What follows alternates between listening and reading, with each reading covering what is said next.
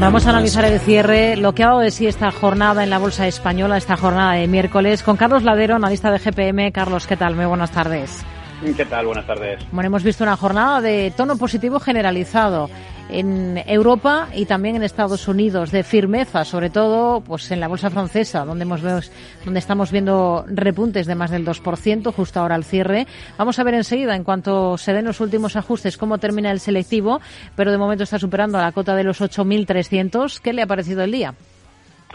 Bueno, pues yo creo que, que día típico, ¿no? De, final de año nos quedan poquitas sesiones, eh, ha sido un año regular en bolsa y, y, bueno, pues, pues, pues yo creo que, que, no, que toca, toca maquillaje con poquito volumen y, tratar de, de, cerrar lo mejor posible y afrontar 2023 que va a ser un año con muchísimas incertidumbres. Yo creo que si 2022 ya fue un año complicadete eh, y no sabíamos que iba a haber una guerra, pues imaginamos que 2023 en el peor de los casos esperemos que sea como, como mínimo algo mejor. Hmm. Año complicado, pero siempre con alguna sorpresa, ¿no? ¿Cuál ha sido a su juicio la, la positiva de este año si, miramos a compañías? ¿Qué es lo que no esperaba? Bueno, pues, pues fíjate, no esperábamos que los bancos, eh, sobre todo los dos pequeñitos, eh, bueno, pequeñitos Caixa no, pero en el caso de Sabadell hicieran también. La verdad es que no apostamos por bancos y, realmente, pues, pues en este caso han sido los dos mejores del IBEX, ¿vale?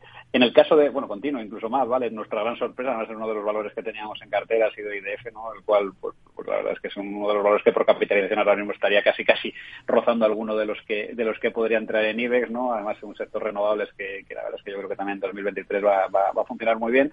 Y luego no tan sorpresas y que fueron propuestas desde el principio, yo creo que tanto ACS como SACIR, que lo han hecho muy bien este año, ¿no? Y son dos compañías que la verdad es que, que, que nos han dado muchas alegrías este año. O sea que, que por esa parte contentos, ¿no? Luego podemos ir por, por lo que no ha estado tan bien. Sí, los disgustos.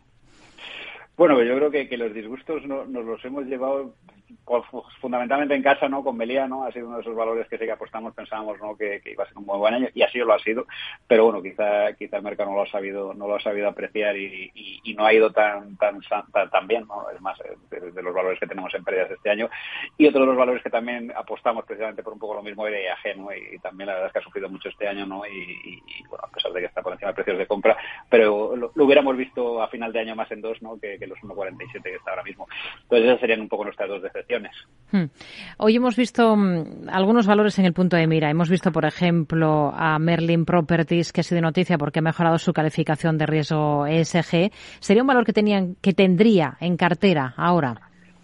Pues yo creo que hemos comentado varias veces. Tenemos en el punto de mira todas las inmobiliarias eh, prácticamente españolas, ¿no? En este caso Merlin, Aedas, Neynor.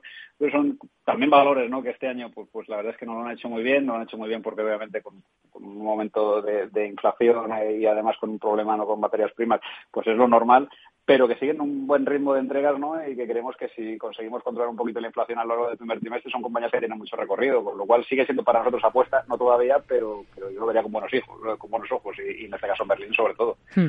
Solo ha habido un valor en negativo dentro del IBEX hoy, Acciona, con un discreto descenso del 0,17%. Por cierto, el cierre al final del selectivo en 8.302 después de subir un 1,43%. ¿Qué espera de Acciona y de Acciona Renovables para el año que viene? Pues como lo he dicho, es decir, como, como te he dicho, un valor muy pe no, pequeñito, no es tan pequeñito, ¿no? Pero era uno de los valores que, hace nada no está cotizando y sigue cotizando en Grow, ¿no? Y, que en breve espero que pasa continuo, que era, que era IDF, es un sector que nos gusta, nos gusta siempre y cuando eh, donde invierta no, no, no sea, sea, sea algo que ya que son tangibles, ¿no? Y, y que tenga y que tenga retorno. En el caso de Acciona y Acciona Renovable, como tú bien dices, yo creo que es una compañía con, con bastante futuro. El tema infraestructura nos gusta, por eso apostamos por ACS, eh, y, y, el tema renovable nos gusta y, y, yo creo que Acciona podría ser una de, esas, esas, opciones. Ya hemos visto Repsol, ¿no? Como también se está capitalizando en megavatios. O sea, yo creo que, es un sector que todavía tiene mucho recorrido en los próximos tres años. Hmm. Eh, Ebro, es noticia esta jornada porque va a proponer a la Junta abonar un dividendo de 0,57 euros brutos a lo largo del próximo ejercicio con cargo a las cifras de, de este. ¿Qué visión tiene para una compañía como esta, como Ebro, sector alimentación? Pues fíjate, Ebro es una de esas compañías históricas, yo creo que la conocemos desde, bueno, los que llevamos en bolsa muchos años, ¿no? De, de, de, casi toda, de casi toda la vida. Y, bueno, lo que sí que hemos visto es que, que, aunque capitalización ya no es tan importante como lo fue hace unos años, pero sigue siendo un sector, como tú dices, la alimentación, que, ha tenido grandes márgenes, ¿no? Pese a la inflación, pese a la subida de precios, ¿no? Yo creo que es un sector que ha sabido adaptarse y sobre todo meter ese pequeño, ese pequeño margen sobre inflación, como han hecho las, las energéticas, sobre todo las petroleras, y, creemos que el año que viene, pues, pues debería, debería ser bueno, ¿no? Yo creo que sobre todo para Ebro sería importante que, si el tema de Rusia se, se, normaliza hmm. y vuelve a haber, y vuelve a haber trigo, ¿no? Y sobre todo cereales, ¿no? Por parte de la, de la parte de Unión Europa del Este, pues probablemente manteniendo los precios, porque ya sabemos que los precios suben rápido pero bajan despacio, podría ser una compañía con bastante, con bastante futuro, ¿no? Para tenerla en cartera en este 2023. Carlos Ladero, analista de GPM, gracias por su análisis con nosotros. Muy buenas tardes y felices fiestas. Gracias. Gracias a vosotros igualmente. Mercado Abierto con Rocío Arbiza.